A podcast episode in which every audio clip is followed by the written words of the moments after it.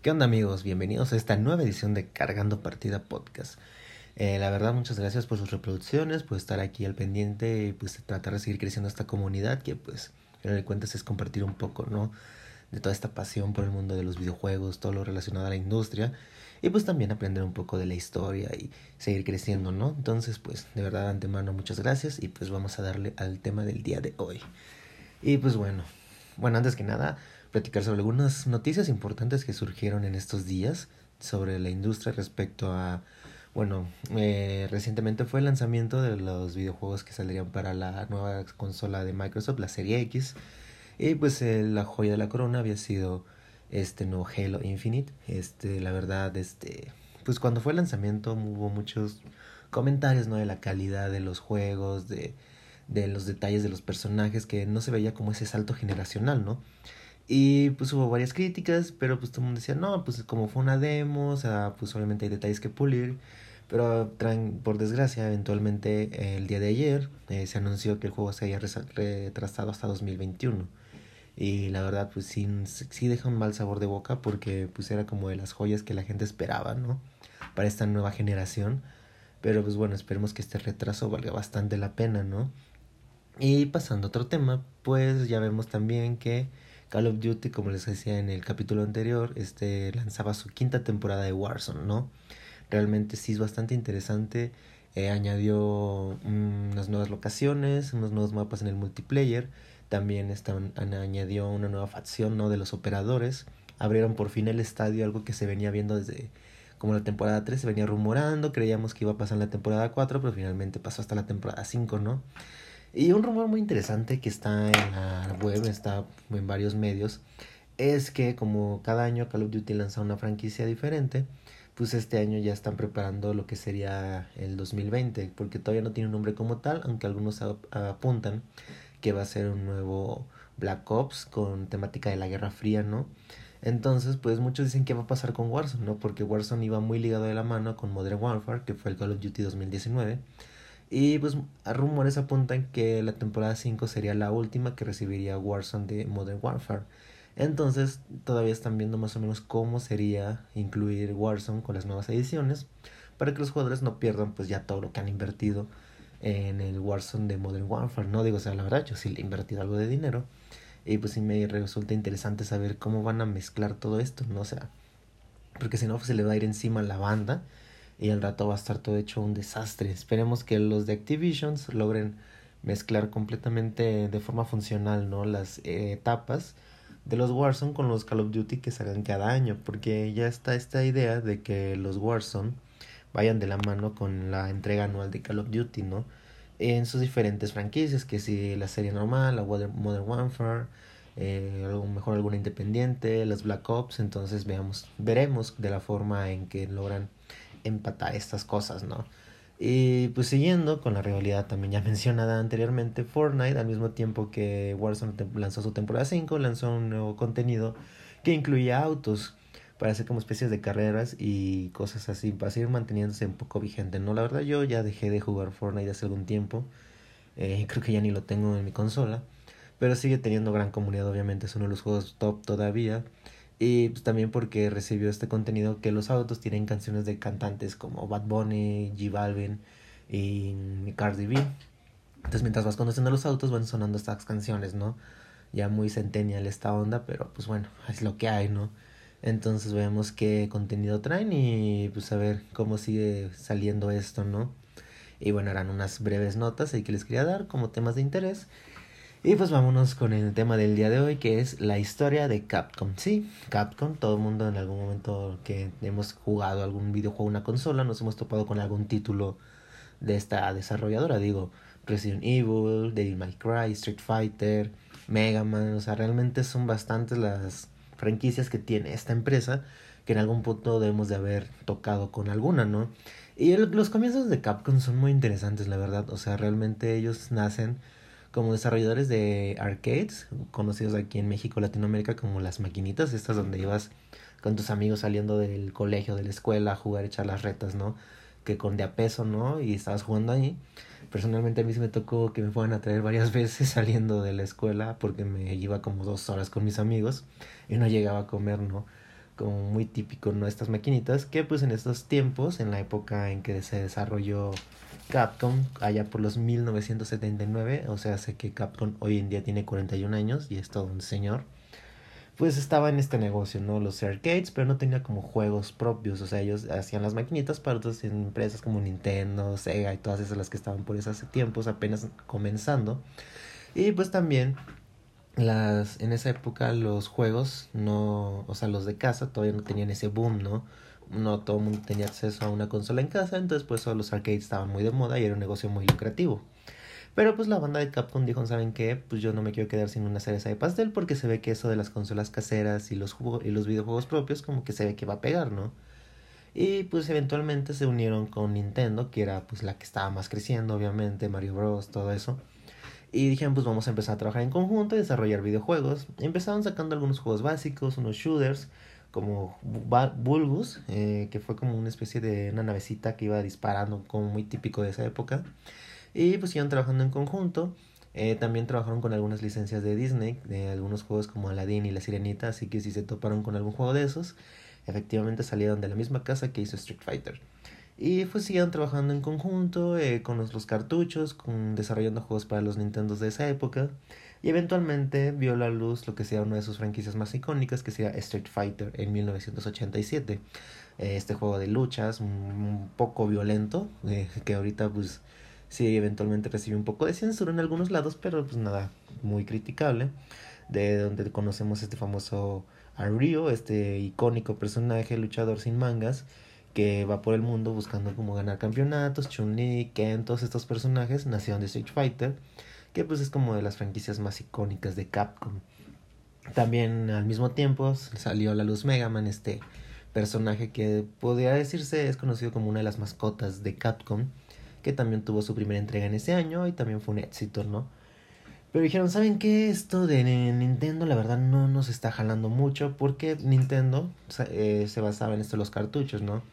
Y aunque siguieron trabajando varios años, ya para los noventas, ya cuando empezaba toda esta época de los discos y así, pues PlayStation estaba saliendo al mercado y pues era una revolución, ¿no? Porque los discos permitían almacenar mejor información, tener mejor este, calidad de gráficos y pues la verdad sí le estaba, se le estaba poniendo el tú por tú a Nintendo, a Sega y a todas las demás desarrolladoras que estaban en esa época. Entonces Capcom dijo, ¿saben qué? Pues me está llamando la atención eso, pues vamos a intentar, ¿no? por lo cual decide separarse eventualmente de Nintendo, no romper una relación como tal. Dijeron, ¿saben qué? Voy a probar nuevos aires, no eres tú, soy yo. Y pues empezaron a trabajar con, con, este, con Sony, perdón. Y es ahí donde nació quizás la joya de la corona de Capcom, que sería Resident Evil o Biohazard, conocido en su natal Japón, que pues fue esta franquicia de Survival Horror, uno de los más icónicos de todos los tiempos, que nos presentó Resident Evil en 1996 con Chris Redfield, Jill Valentine y Albert Wesker, entre otros personajes, revolucionando, revolucionando el género, ¿no? presentándonos este juego con un sistema de cámaras muy interesantes, eh, mezclando mucho hasta el survival horror, con unos buenos sustos, la verdad a mí lo, lo, he tenido oportunidad de jugar el remake, que salió unos años después, y la verdad sí es un juego que sí te llega a sacar bastante bastante sustos, ¿no? Y la verdad sí fue un juego muy icónico en sus tiempos, tan icónico que hasta la fecha sigue presente, pero bueno, de eso hablaremos enseguida. Y pues marcó el inicio de lo que sería el ascenso realmente importante, el boom de Capcom, ¿no? Vendiendo millones de copias, lo cual autorizó otras secuelas, ¿no?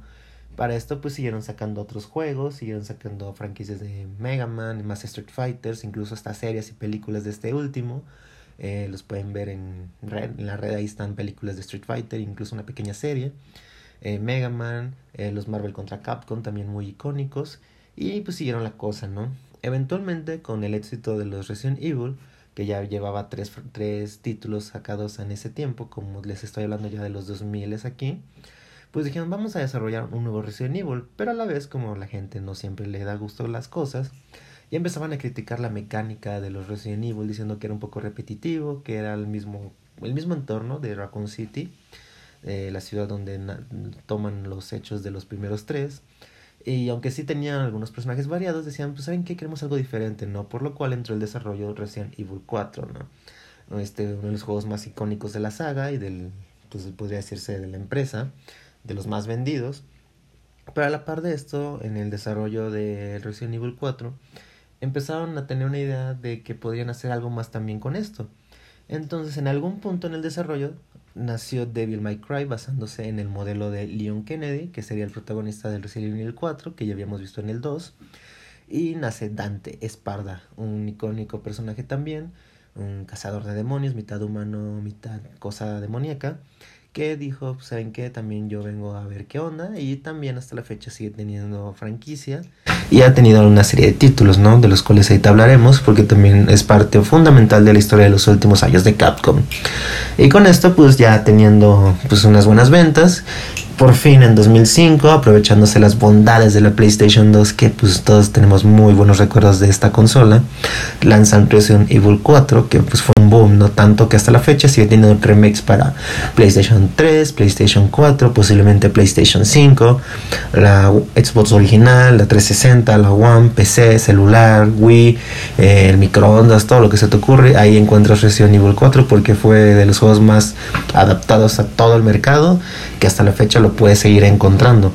Y pues fue un boom porque cambió mucho la dinámica del juego. pasó de ser un survival horror a integrar un poco de acción, cambiar el entorno a España, eh, presentar nuevos personajes, nuevas mecánicas, por lo cual le dio un poco de aire fresco a una franquicia que se empezaba a sentir, según los fans, un poco agotada. Entonces, ya teniendo esto, pues le fue bastante bien en ventas, tuvieron un buen boom.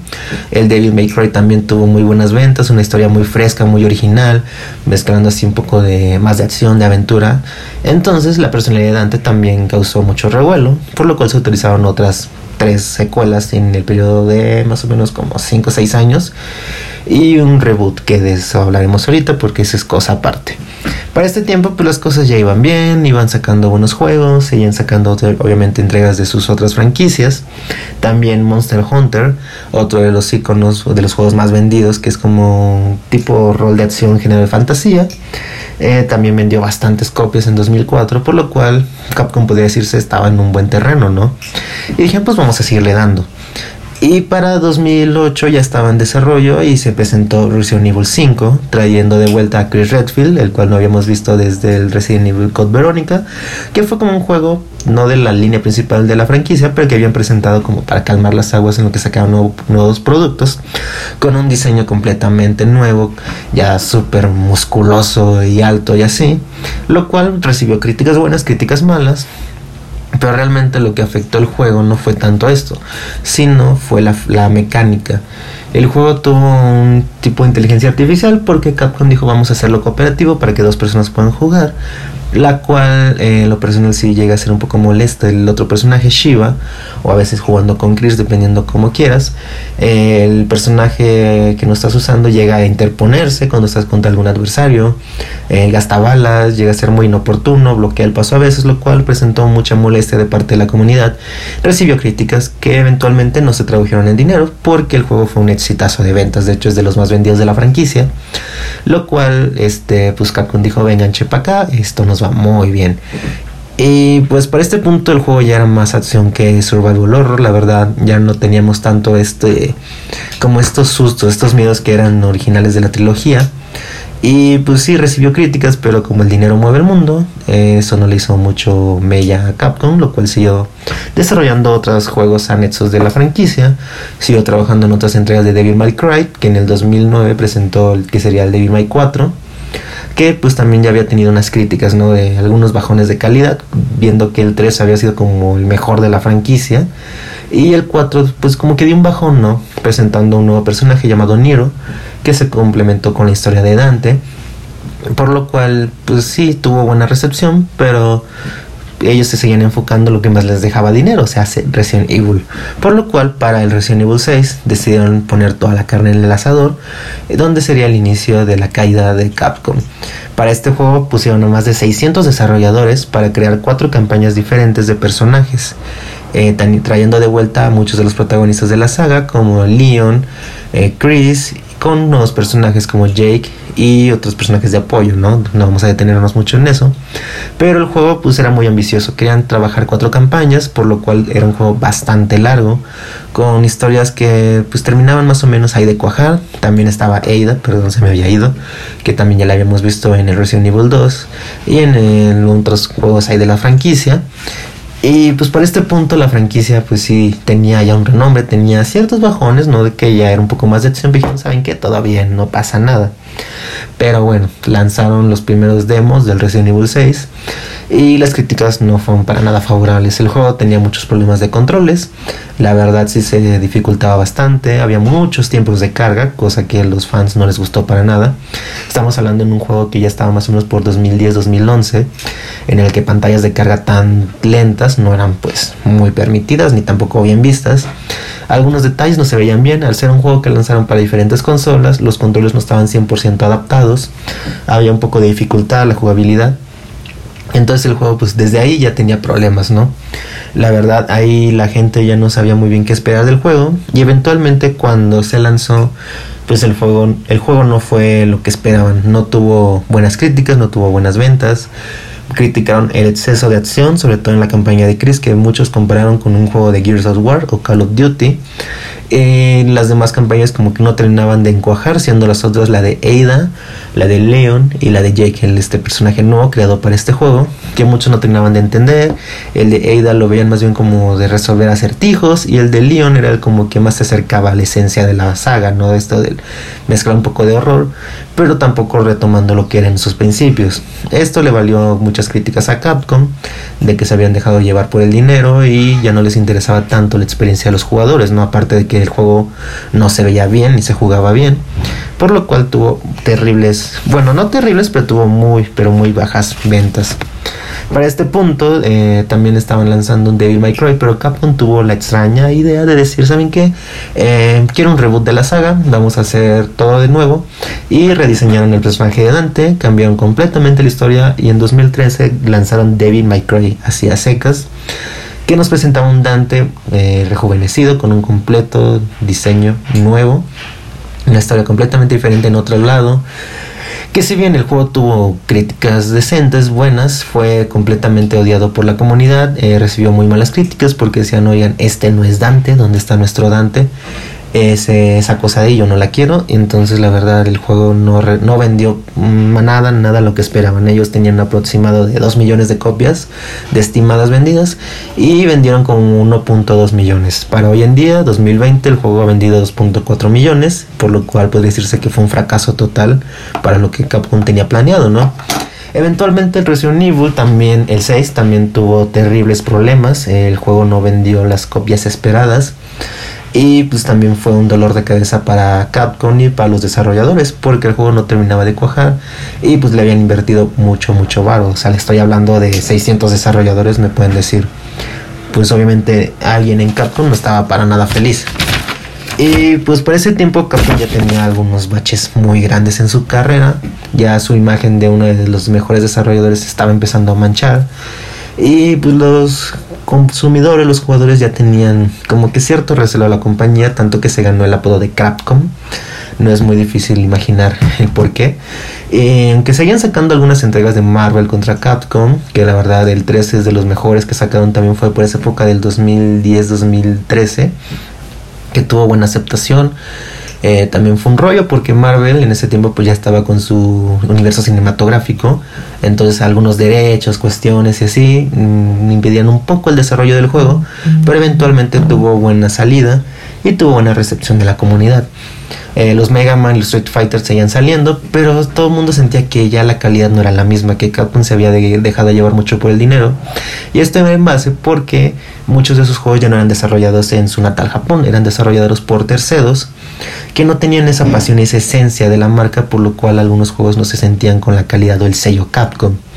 Para este punto, pues ya las franquicias se empezaban a sentir muy desgastadas, la gente ya odiaba a los Resident Evil, el Devil May Cry lo habían destrozado, solo algunas como Monster Hunter y uno que otros lanzamientos aparte como Mega Man habían medio cuajado y medio levantaban el honor de Capcom, ¿no? Pero las cosas estaban muy, muy pesadas. Y pues para los 2015-2016 dijeron, pues vamos a lanzar unos nuevos juegos. Eh, vamos a lanzar un Street Fighter V que igual críticas por la calidad del juego, eh, la ausencia de algunos personajes, de algunos modos de batalla, el diseño de algunas cuestiones fue muy criticado y tampoco fue para nada un éxito de ventas. Eh, Capcom ya estaba empezando a tener algunos problemillas por ahí. y pues empezó en el desarrollo de un Marvel contra Capcom porque pues Marvel como ya estaba como cerca de culminar su MCU dijeron pues vamos a meterle un poco de propaganda y desarrollaron Marvel contra Capcom Infinite que el juego la verdad fue una basura. Yo sí le tenía mucha fe. Cuando lo jugué mm, no sé la verdad que pensaron cuando hicieron ese juego. El diseño de los personajes los de Marvel parece que tuvieron una sobredosis de anabólicos, algunos se ven hasta desfigurados. Eh, Chris Redfield, que es uno de mi personaje favorito de los videojuegos, no sé qué le hicieron, su apariencia parece que está, su cara como que no cuadra. Eh, algunos otros personajes, la verdad, no, no les veías muy bien el diseño. Muy pocos personajes se salvan, como podría ser, podría ser Dante y Chun-Li de Capcom. Eh, pues de Marvel no, no podría decir que algunos se salvara porque la verdad la mayoría eran casi el mismo personaje, solo les cambiaban la cabeza, pero el mismo cuerpo y le cambiaban el traje, ¿no? Aparte de que muchos otros personajes venían en DLCs, que pues sí salían un poco caritos, creo que están como en 100 pesos cada personaje, me parece. Y también este la historia era, la campaña era muy corta, los niveles la verdad no eran muy difíciles, la calidad del juego se veía bastante, bastante mal. Y obviamente hubo una ausencia de grandes personajes como los Cuatro Fantásticos o los X-Men, por todo este lío que tenía Disney de derechos, ¿no? De que le pertenecían a Fox y todo eso, no pudieron estar presentes como en las entregas pasadas, cosa que también fue muy criticado y fueron muy extrañados por los fans. Pero bueno, eso fue como los más destacables problemas, aparte de una edición especial vendida que pues, era un churro básicamente porque según la edición te incluía dos estatuas de dos personajes y las gemas del infinito, puesto de que estaba ambientado como en esto de la Guerra del Infinito con Thanos y el guantalete. La gente criticó la calidad de los gemas que parecían huevos kinders de mala calidad, por lo cual la gente odió este juego, fue muy criticado, aparte de que te lo vendían a un precio muy alto. Entonces este juego pues fue como de lo peorcito que tuvo Capcom en la década pasada, ¿no? Aparte pues ya de las críticas del Street Fighter. Y pues el único que estaba dando la cara ahora sí por el equipo, rifándose a los trancazos, era Monster Hunter que pues, ahí va luchando en Monster Hunter World, la tercera entrega, vendía más de 14 millones de copias. Entonces pues le estaba dando un respiro ahí a Capcom porque ya no sabía ni por dónde le llegaban. Y pues también este otras franquicias como Dead Racing, que también es como un Resident Evil, pero este sí, enfocado a la acción, no como Resident Evil. También había tenido algunos problemillas ahí con sus últimas entregas que como que no terminaban de cuajar, la cosa no iba medio muy bien ahí. Los Mega Man, el Mega Man 11 también tuvo buenas ventas, pero no es lo que esperaban, ¿no? Entonces, la verdad, este punto Capcom ya dijo, ¿saben qué algo tenemos que hacer? Se nos está yendo todo esto de las manos. La verdad, hay que echarle ganas, ¿no? Y empezaron a desarrollar, entre muchas cosas, una nueva, una nueva entrega de Resident Evil eh, empezaron a trabajar como el, el, Street Fighter que habían sacado, lo empezaron como a trabajar para sacar contenido, como para parchar ¿no? todo esto que habían hecho mal, que fue muy bien recibido. Recibieron personajes, actualizaciones, nueva imagen para algunos personajes. Y el juego pues empezó a levantar un poco el vuelo y empezó a cambiar las cosas. El Marvel contra Capcom Infinite, ese de plano se lo dejaron morir, dijeron, ¿saben qué? Esa cosa y déjenla, ya está muerta. Y pues empezaron a desarrollar un nuevo motor gráfico, ¿no? O sea, para los Resident Evil, los Devil May Cry, los Street Fighter, ya los, los personajes se veían bien, ¿no? Digo, para la generación de consolas para las que fueron lanzados, que fue el 360, el PS3 y pues de inicios de la One y la Play 4, ¿no? Pero dijeron, ¿saben qué? Vamos a sacarle el jugo de estas nuevas consolas, la generación de la One y la Play 4. Y empezaron a trabajar en el receiver, en el RG Engine, que es un motor gráfico que se basa como en fotomodelaje. Eh, literalmente copia la cara de las personas, los cuerpos, las animaciones y las traslada al videojuego, ¿no? Este, casi casi como que calcan a la persona para hacer los personajes. Y el primer juego que llevó esto a este, ¿cómo decirse? a la práctica fue el nuevo Resident Evil 7 que fue un respiro para la sala la saga otra vez no fue un reboot pero nos presentó un personaje nuevo eh, un tal Ethan que pues la verdad yo no terminé como de cuajar con él, pero bueno, es una opinión muy personal. Pero el juego retomó completamente esto del género del horror, este sí era en primera persona, que fue bien recibido por algunos, criticado por otros, pero la historia en general gustó bastante, el juego tuvo buenas ventas, tuvo buenas críticas. Este fue lanzado en 2017 y recuperó la esencia, no el honor de Resident Evil que ya estaba por los suelos después de un Resident Evil 6 y unos juegos adicionales que habían sacado como los Revelation 1 y 2, que habían tenido medio mediano éxito, pero no, no habían sido como el boom que estaban esperando. Y este Resident Evil vino a, a resucitar una compañía que ya estaba dando las últimas, ¿no? O sea, en sentido figurado, obviamente. Pero la verdad sí fue bien recibido el juego y podría decirse que inició lo que sería la segunda época dorada de Capcom. Para este punto eh, ya llevamos más de 10 años sin saber nada de Devil May Cry, del último salió en 2009 y de la nada anunciaron en 2008 que iba a haber un nuevo Devil May Cry este usando el nuevo motor gráfico, trayendo de vuelta a los personajes, haciendo como que el reboot de 2013 nunca pasó, no existió. Y eventualmente el juego fue presentado, pero no sin antes empezaron a causar revuelo con el anuncio del remake de Resident Evil 2, uno de los más queridos y de los más este, añorados de la franquicia, usando este nuevo rediseño de personajes para los protagonistas que eran Leon Kennedy y Clay Redfield, aparte de Ada Wong y los personajes que vienen en el juego. El juego causó mucho revuelo en su anuncio, fue muy esperado. Eh, los demos y los trailers fueron bastante vistos y sí causaron bastante expectación. Digo, después de lo que habían presentado con el 7, decían, bueno, vamos a darle una oportunidad.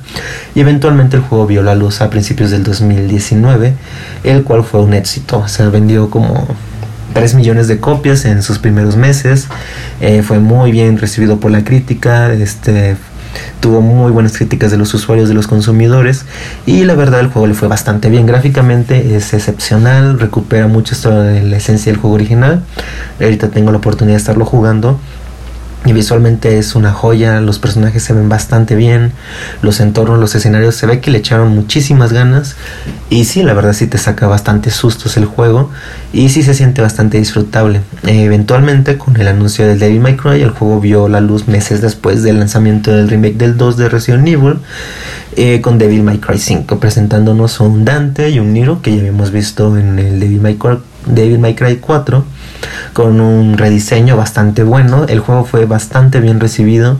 En lo personal tuve la oportunidad de terminarlo hace unas semanas y el juego la verdad fue muy disfrutable, digo en una época donde los Battle Royales y todos estos juegos de DLCs y de multijugador son la orden del día, un juego de single player la verdad es bastante bien recibido. Sí, hay multijugador y todo eso, pero el juego te lo puedes jugar, pasar tú solo sin necesidad de estar con alguien y la verdad eso es muy disfrutable. Gráficamente, la música, el juego lo disfruté bastante y sí se sintió bastante la esencia del Capcom original.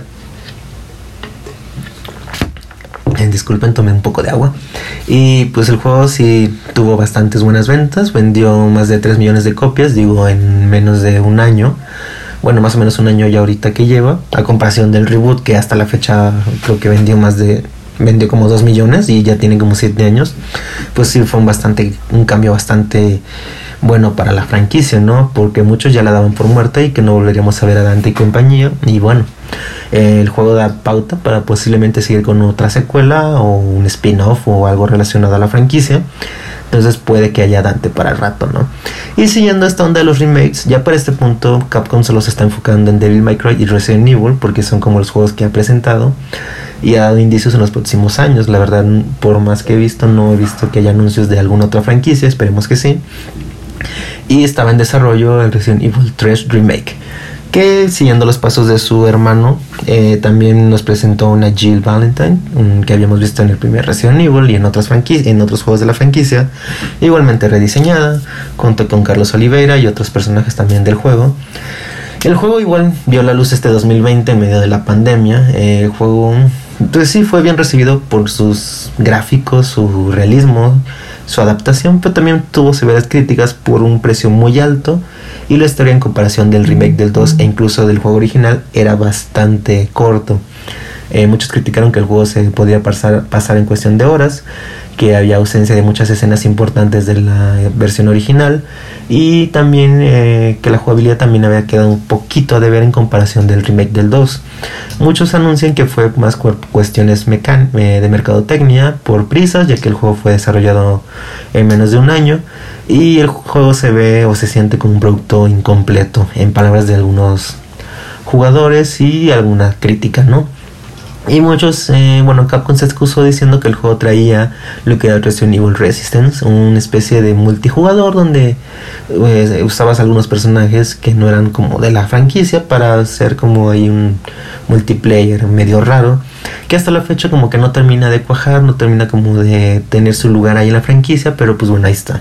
Compras el juego, te trae el remake del 3 y te trae este Resident Evil Resistance.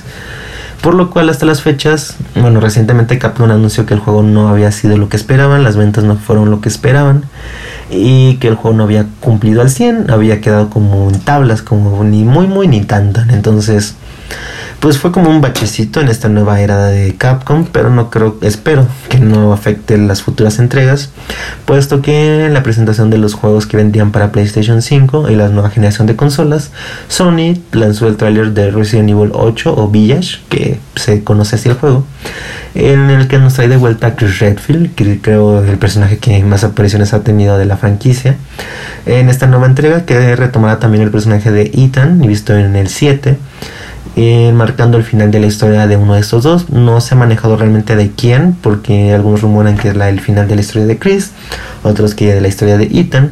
Entonces habrá que esperar para mediados del 2021 que se ha lanzado. El juego mm, recuperará bastante este género del horror, el survival horror. Eh, parece ser que será en primera persona, cosa que no fue muy bien recibida por la comunidad, pero veamos qué sale porque aún está en fase de desarrollo y muchas noticias pueden salir. Y más o menos esto fue lo que Capcom ha presentado. Hay rumores también de un remake de otro Resident Evil. Algunos apuntan que es del 4. Otros dicen que será el Code Verónica. Esperemos que pues, sea un Code Verónica porque del 4 ya hemos tenido bastante por más de hay como 15 años que ya lleva este juego. Entonces veremos qué pasa. Y bueno chicos, esto fue un poco más, poco menos la historia de Capcom resumida de su auge, su caída y su resurgimiento como una de las desarrolladoras más míticas de la historia de los videojuegos, con todas estas franquicias muy reconocidas, digo, sí, de fuerza te has ver topado con alguno de estos personajes en algún punto de tu vida. Eh, la verdad son franquicias muy, muy conocidas, muy míticas. Y esperemos que este reinicio de Capcom nos traiga joyas, como fue el remake del 2 o este Devil May Cry 5, que sinceramente se los recomiendo bastante. Y pues eso fue todo por el día de hoy. Les agradezco bastante su apoyo. Nos pueden seguir ya en Instagram y Facebook Encargando Partida Podcast, donde también compartimos un poco de historia y algunos datos adicionales a lo que ya hablamos aquí en el podcast. Los invito a escuchar los programas o los episodios pasados, el 1 y el 2, en Spotify. Y nos vemos la siguiente semana y nos escuchamos la siguiente semana aquí Encargando Partida Podcast. Eso fue todo por hoy.